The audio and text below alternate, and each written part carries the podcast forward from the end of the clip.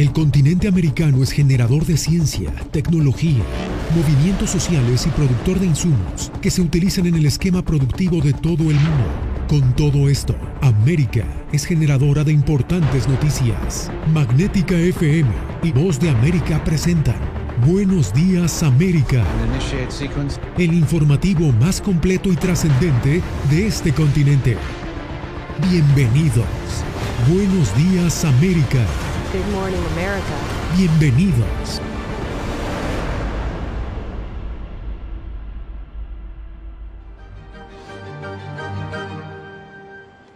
¿Qué tal? Bienvenidos. Comenzamos las noticias con el llamado de urgencia que emitió este viernes Estados Unidos para que sus ciudadanos abandonen Ucrania durante las próximas 48 horas.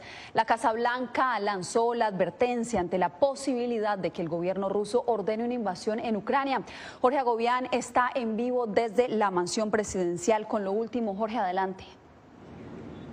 Yasmín, esa advertencia también fue remarcada por el asesor de seguridad nacional de la Casa Blanca, Jake Sullivan. Pidió a los estadounidenses en Ucrania que se comuniquen con la embajada o con el Departamento de Estado si tienen inconvenientes para salir de ese país. No ofreció detalles de inteligencia estadounidense, pero dijo que es posible que Vladimir Putin, el presidente ruso, no haya decidido hasta este momento eh, ir adelante con una invasión a Ucrania, pero dijo que esa es una posibilidad muy clara. También indicó que también es posible que esta agresión rusa ocurra antes de que terminen las Olimpiadas. El presidente Joe Biden advirtió a los ciudadanos estadounidenses sobre las consecuencias de permanecer en Ucrania y los instó a abandonar ese país lo antes posible. Estamos lidiando con uno de los ejércitos más grandes del mundo. Esta es una situación muy diferente y las cosas podrían salirse de control rápidamente. El llamado lo hizo durante una entrevista exclusiva con la cadena NBC. Biden descartó enviar tropas a Ucrania, incluso si existiera la necesidad de rescatar a ciudadanos estadounidenses en ese país, en caso de una invasión rusa. Esa es una guerra mundial, cuando los estadounidenses y los rusos comienzan a dispararse unos a otros. Estamos en un mundo muy diferente. El llamado de alerta también fue compartido por el secretario de Estado Anthony Blinken, para quien una invasión rusa podría ocurrir en cualquier momento. Para ser claro, eso incluye durante los Juegos Olímpicos. Seguimos desalojando nuestra embajada en Ucrania. El gobierno ruso asegura que no planea una nueva incursión en territorio ucraniano, pero Washington y sus aliados europeos se han mostrado escépticos de ese discurso. Rusia exige que Ucrania no pase a ser miembro de la OTAN, una concesión que Occidente ha declinado en medio de los acercamientos diplomáticos. Mientras tanto, la OTAN ha intensificado los despliegues militares para reforzar su flanco oriental, con 3.000 soldados estadounidenses ubicados en Polonia y Rumania. El Pentágono confirmó durante esta jornada que otros 3.000 soldados estadounidenses serán desplegados en Polonia. Por otro lado, el llamado a salir de Ucrania también fue hecho por Reino Unido a sus ciudadanos en ese país y finalmente se espera que este sábado el presidente Joe Biden se comunique vía telefónica con su homólogo ruso, según han confirmado varios funcionarios de la Casa Blanca. Te agradezco, Jorge, por el reporte. Bien, y entre tanto, los países miembros de la OTAN continúan apostándole a la vía diplomática para destrabar las conversaciones con Moscú. Pero, ¿qué opciones hay sobre la mesa? Celia Mendoza. Así es, Yasmín, se espera que el formato de Normandía pueda dar una luz, la posibilidad de avanzar por lo menos en un frente, teniendo en cuenta que por ahora Rusia no ha restablecido sus comunicaciones con Estados Unidos o con la OTAN. Esto mientras el presidente Joe Biden llevó a cabo una llamada con sus aliados transatlánticos, incluyendo dentro de esta llamada al secretario general de la OTAN, al presidente de Rumania, Polonia, así como otros de los líderes de Occidente. Algo importante durante esta llamada es que están trabajando en una respuesta a lo que podría ser una invasión de Rusia. El formato de Normandía, un foro de cuatro países creado tras la agresión militar rusa de 2014, sigue buscando una solución diplomática a la creciente tensión en torno a Ucrania. Representantes de Francia, Alemania, Ucrania y Rusia se reunieron durante nueve horas en Berlín. Hoy tenemos problemas que necesitan soluciones, pero es muy importante que tengamos el deseo de encontrar una solución. Y bueno, tenemos el deseo de llegar a un acuerdo y continuaremos trabajando en ello. El representante ruso expresó su frustración frente a la falta de resultados concretos, en especial en cuanto al acuerdo de Minsk, el cual se refiere al cese al fuego y también reconoce a grupos separatistas ucranianos.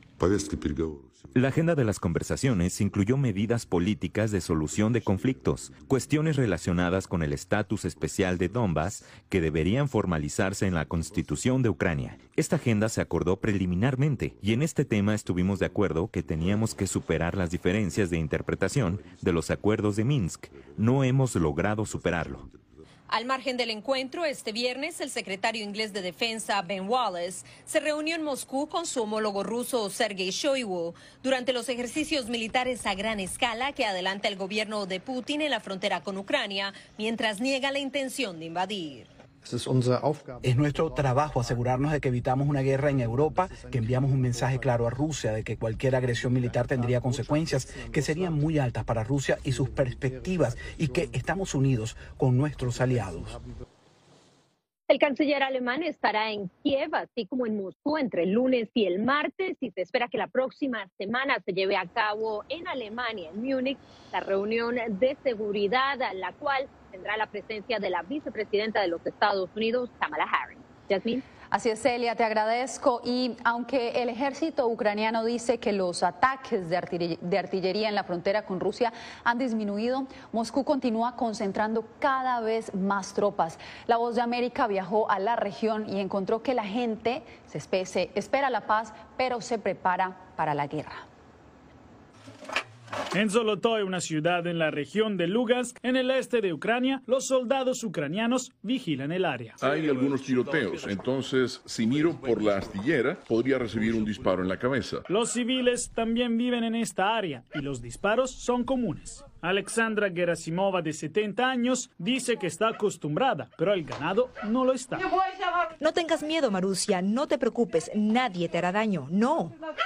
Mira, esto se rompió en 2017, no nos quedaban ventanas, tuve que poner otras nuevas. El ejército ucraniano dice que la autoproclamada República Popular de Lugansk está desplegando minas terrestres antipersonal prohibidas no solo por el acuerdo de Minsk, sino también por convenciones internacionales. Son utilizadas por Rusia y muchas de ellas están siendo utilizadas por grupos militares ilegales. No solo se usa contra nuestro ejército, sino también contra civiles. Hace solo unas semanas, este pueblo de Novotsvanivka, en la región de Lugansk, estaba en medio de ataques y disparos. Está relativamente tranquilo aquí ahora, pero aún así el ejército ucraniano ha notado algún movimiento. Están empezando a moverse. Podemos verlos caminar sin miedo. Y en estos días incluso puedo verlos llevar municiones. Según la inteligencia ucraniana, las tropas rusas se están entrenando activamente y han instalado unidades de artillería cerca de la frontera. Han mejorado el entrenamiento de las unidades de artillería en los campos de tiro ubicados en los territorios temporalmente ocupados. El ejército ucraniano dice que no se sorprenderá si algún día ven los cañones en los campos de tiro apuntándolos, pero dicen que no están en pánico y en cambio están preparados para lo que viene después. Jacopo Luzzi, Voz de América. En más información, la subsecretaria de Estado para Asuntos Antinarcóticos, Heidi Fulton, visitó Guatemala para conocer de primera mano la labor de las autoridades de ese país para combatir el tráfico de drogas ilícitas. El, reportero lo tiene, el reporte lo tiene con Eugenia Sagastume. Estoy contenta de tener esta oportunidad de poder ver de primera mano la colaboración positiva y constructiva que tenemos y que impacta en tantas áreas diferentes. Así concluye la visita a Guatemala de la subsecretaria adjunta de Asuntos Antinarcóticos Heidi Fulton, tras varios días de reuniones con autoridades para dar seguimiento a las operaciones que emprenden ambos países en el combate al narcotráfico. Una de ellas fue con el Ministerio de la Defensa, donde abordó la cooperación continua para contrarrestar las amenazas transnacionales a la seguridad, incluyendo apoyo al comando de la Fuerza Especial Naval y la seguridad costera. En tanto, el Ministerio de Gobernación indicó que recibe apoyo de Estados Unidos para entrenar personal, mantener aeronaves y reiniciar interdicciones aéreas para combatir el tráfico a través de la Fuerza de Tarea de Interdicción Aérea, Antinarcótica y Antiterrorista FIAT. Fulton destacó que para frenar el ingreso de drogas a Estados Unidos es importante trabajar de cerca con socios como Guatemala. Todo esto es para crear un Estado de Derecho que traiga justicia al ciudadano común y le ayude a propiciar un futuro positivo basado en tener igualdad de condiciones. Solo en 2021 Guatemala reportó la inhabilitación de 21 pistas clandestinas vinculadas al narcotráfico y la incautación de 9.215 paquetes de cocaína. Además, fueron capturadas más de 50 personas reclamadas en extradición por Estados Unidos por delitos de narcotráfico. Eugenia Sagastume, Voz de América, Guatemala. Nuevamente, el expresidente Donald Trump está en el ojo de las autoridades por el manejo presuntamente inapropiado de documentos oficiales. Esta vez lo acusan de obstruir el sanitario de la Casa Blanca con documentos clasificados mientras ejercía como primer mandatario. La información se conoció por un libro llamado Hombre de Confianza que escribió la periodista Maggie Haberman. Trump reaccionó diciendo que se trata de mentiras y simplemente es una historia inventada por la corresponsal de la Casa Blanca del New York Times para obtener publicidad. Bien, y ahora pasamos a Beijing, donde continúan los Juegos Olímpicos de Invierno, un ámbito en el que también Rusia acapara titulares. Nos conectamos desde la capital de China con Philip Crowder, periodista de la agencia de prensa asociada. Philip, hay polémica por el presunto dopaje de una patinadora artística rusa. ¿De qué se trata? Pues sí, este es un gran titular aquí en China.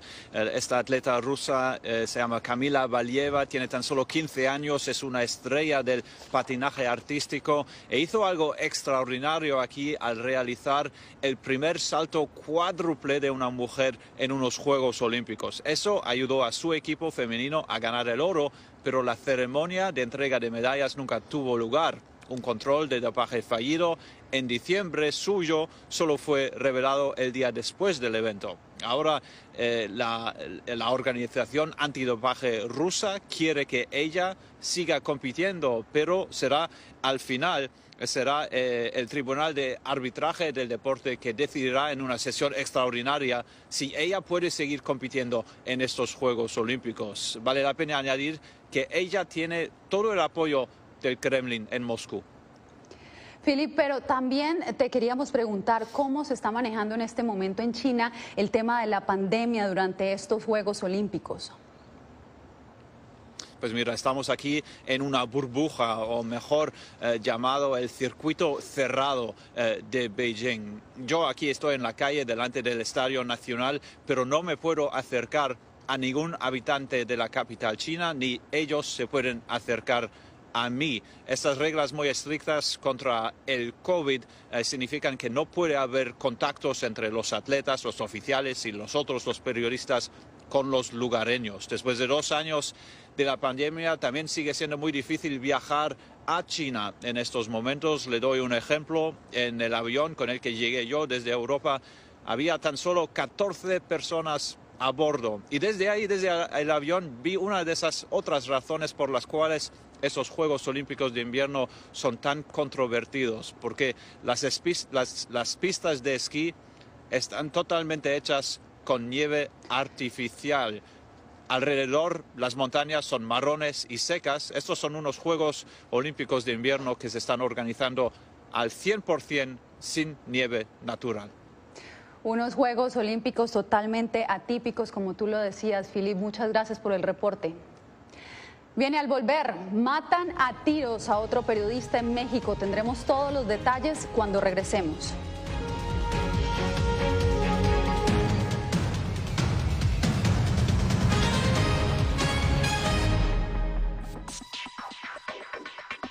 Sabemos que las mascarillas son una de las mejores herramientas para protegernos del COVID-19, pero con la aparición de nuevas variantes, los expertos están descubriendo que no todas las mascarillas cuentan con el mismo nivel de protección. Las mascarillas de respiración, como por ejemplo la N95 y la KN95, son las que brindan el máximo nivel de protección contra todas las variantes de COVID-19. Las mascarillas N95 son certificadas en Estados Unidos y tienen correas que van alrededor de la cabeza, que las mascarillas KN95 se fabrican en China y cumplen las normas creadas por ese país. La segunda mejor opción son las mascarillas quirúrgicas desechables. Asegúrese de que éstas tengan un buen ajuste en la nariz, la boca y el mentón, múltiples capas de material no tejido y una varilla nasal. Si no tiene otra opción, use una mascarilla de tela de por lo menos dos capas y sin válvulas de ventilación u otras aberturas.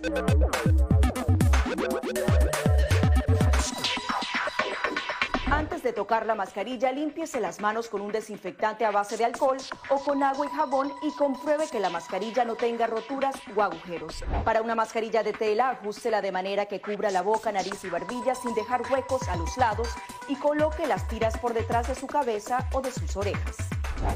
Para una mascarilla médica, verifique qué lado de la mascarilla corresponde a la parte superior. Este suele ser el lado que tiene la tira de metal. Determine cuál es la parte interior, normalmente la parte blanca. Ajústese la mascarilla en la cara de modo que cubra la nariz, boca y barbilla, asegurándose una vez más de que no haya huecos entre su cara y la mascarilla. Coloque las tiras por detrás de su cabeza u orejas y ajuste la tira de metal para que se amolde a la forma de la nariz. Finalmente, antes de quitarse la mascarilla, lávese las manos con un desinfectante a base de alcohol o con agua y jabón.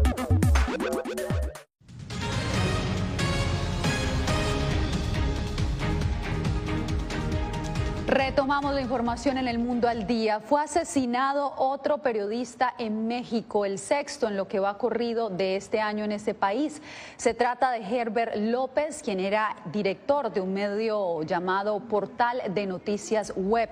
El comunicador fue baleado en su propia casa en el estado de Oaxaca, al sur de México. La fiscalía informó que la policía estuvo persiguiendo a los agresores y arrestó a dos hombres que portaban armas de fuego y que investigará si, las, si hay autores intelectuales detrás de este crimen.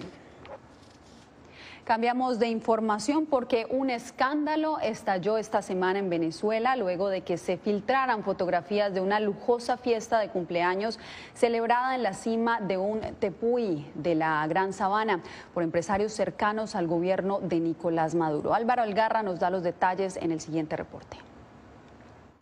A pesar de los altos índices de pobreza en Venezuela, un reducido grupo de personas tiene acceso a excentricismo turístico y celebraciones elitistas en zonas que son patrimonio natural protegido.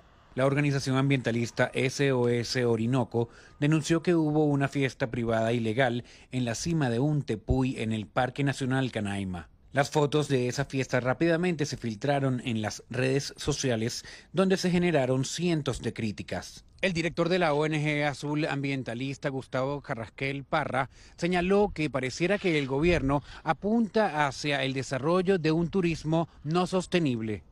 Se realizan actividades con un claro concepto antropogénico en áreas pristinas, áreas como estos tepuyes con un alto endemismo, una condición ecológica muy delicada. José Matute, trabajador de INParques, dijo que estas actividades se derivan de la vulnerabilidad legal del Estado de Derecho que su juicio se vive. Entonces, si el gobierno, es los representantes del gobierno son los primeros que no respetan el ordenamiento de los parques nacionales, ¿qué quedará para los infractores comunes y corrientes ante las innumerables críticas que se han generado tras la fiesta, el fiscal general Tarek William Saab ordenó este jueves abrir una investigación por presuntos daños ambientales al Parque Nacional Canaima.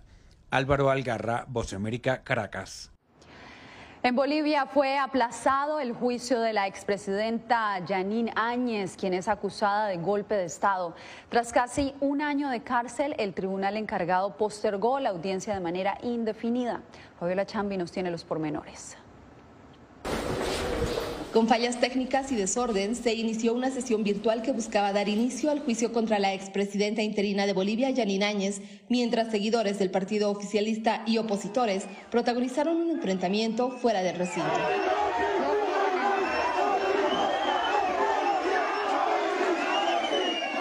Desde hace más de 11 meses, la expresidenta Áñez permanece en una cárcel de la ciudad de La Paz y el miércoles decidió ingresar en huelga de hambre para pedir que su juicio sea presencial y se respete el debido proceso. Sin embargo, sus abogados y familiares se mantienen en alerta por el deterioro de su estado de salud. Vamos a salir adelante. Es una lucha de la libertad de todos los bolivianos, de poder vivir en democracia en nuestro país, que se respeten nuestros derechos humanos.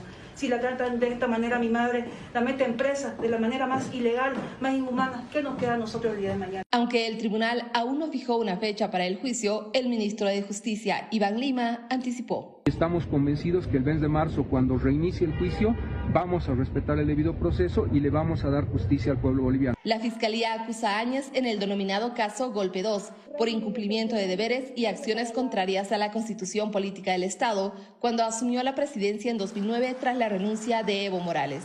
Podría enfrentar una condena de hasta 12 años de prisión. Fabiola Chambi, Voz de América, Bolivia. Y que hicimos bien. Más adelante crece el bloqueo de camioneros que protestan en la frontera con Canadá contra las restricciones del COVID-19.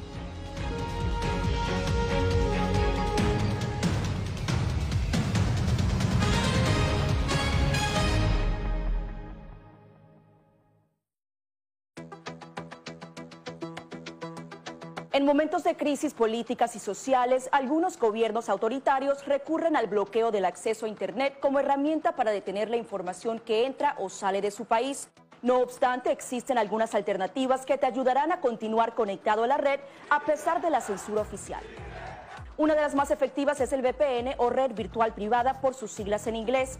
La VPN pretende simular que la persona está en otro lugar del mundo y no en el país que esté restringiendo el acceso a Internet, de manera que es incapaz de detectar esa conexión interna y así se puede utilizar Internet con normalidad. Las ofertas de VPN en el mercado son muchas y las puedes buscar escribiendo las iniciales VPN en los motores de búsqueda, pero es importante descargarla o adquirirla antes de perder la conexión al Internet. Aquí te ofrecemos algunas opciones.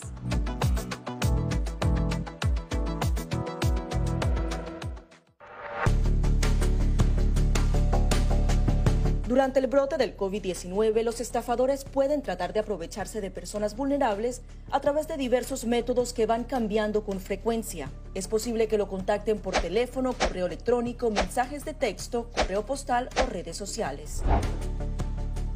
Ten cuidado con ofertas de kits de supuestas pruebas caseras, curas milagrosas o pruebas inmediatamente accesibles. Response Act has made coronavirus testing more accessible immediately.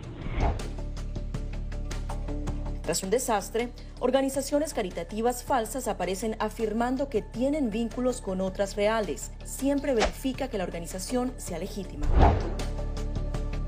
Alguien que asegura que trabaja en el gobierno puede pedirte tu información personal o intentar cobrarte cuotas falsas para así ingresar tu cheque de estímulo.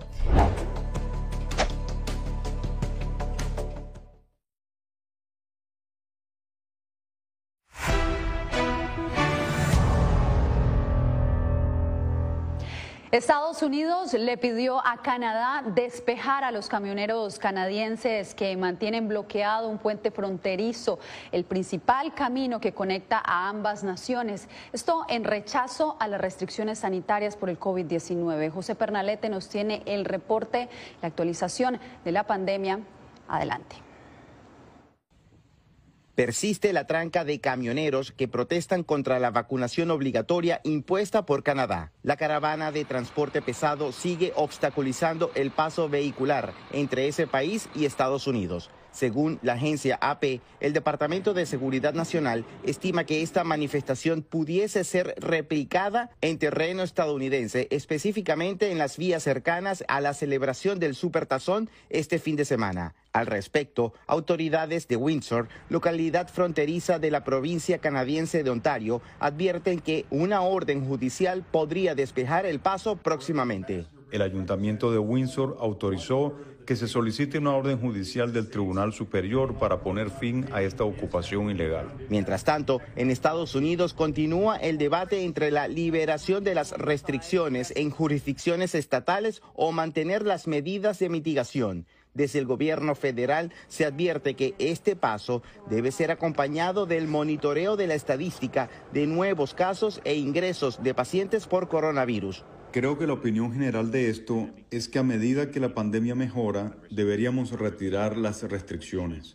Entre tanto, la agencia reguladora FDA ha pospuesto la discusión prevista para la próxima semana del Comité Independiente de Asesores para evaluar la colocación de vacunas en niños entre seis meses y cinco años. José Pernalete, Voz de América, Miami. Y para estar informado de lo último que sucede en Estados Unidos, Latinoamérica y en el mundo, síganos en nuestras plataformas digitales. Nos puede encontrar en Facebook, Instagram, Twitter y YouTube como arroba Voz de América y también en nuestra página web como vozdeamerica.com. Bien, y usted quédese porque en breve, con un enorme despliegue de seguridad, Estados Unidos se prepara para el supertazón.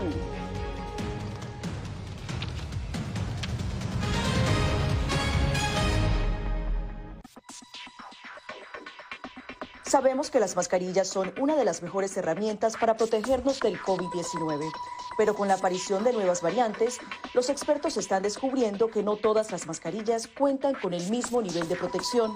Las mascarillas de respiración, como por ejemplo la N95 y la KN95, son las que brindan el máximo nivel de protección contra todas las variantes de COVID-19. Las mascarillas N95 son certificadas en Estados Unidos y tienen correas que van alrededor de la cabeza, mientras que las mascarillas KN95 se fabrican en China y cumplen las normas creadas por ese país. La segunda mejor opción son las mascarillas quirúrgicas desechables. Asegúrese de que éstas tengan un buen ajuste en la nariz, la boca y el mentón, múltiples capas de material no tejido y una varilla nasal. Si no tiene otra opción, use una mascarilla de tela de por lo menos dos capas y sin válvulas de ventilación u otras aberturas.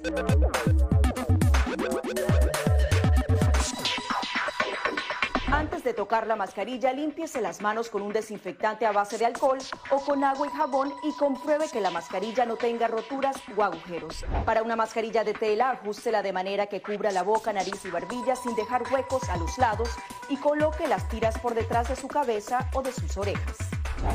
Para una mascarilla médica, verifique qué lado de la mascarilla corresponde a la parte superior. Este suele ser el lado que tiene la tira de metal. Determine cuál es la parte interior, normalmente la parte blanca. Ajústese la mascarilla en la cara de modo que cubra la nariz, boca y barbilla, asegurándose una vez más de que no haya huecos entre su cara y la mascarilla.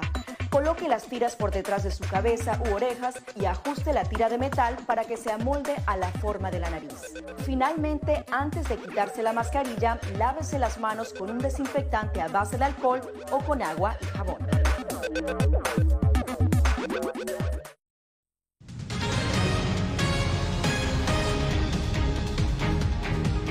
Con más de 100 millones de espectadores y un enorme despliegue de seguridad, Estados Unidos celebrará este domingo en Los Ángeles el Super Bowl o Super Tazón. Verónica Villafañe nos trae detalles de la logística que hay detrás de este, que es el evento deportivo más grande del país.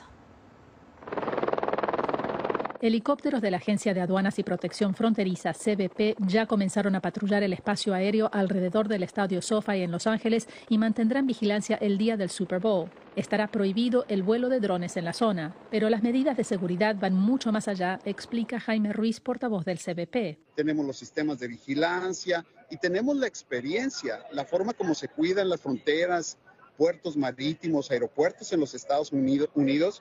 Esa misma tecnología se trae para proteger al Super Bowl.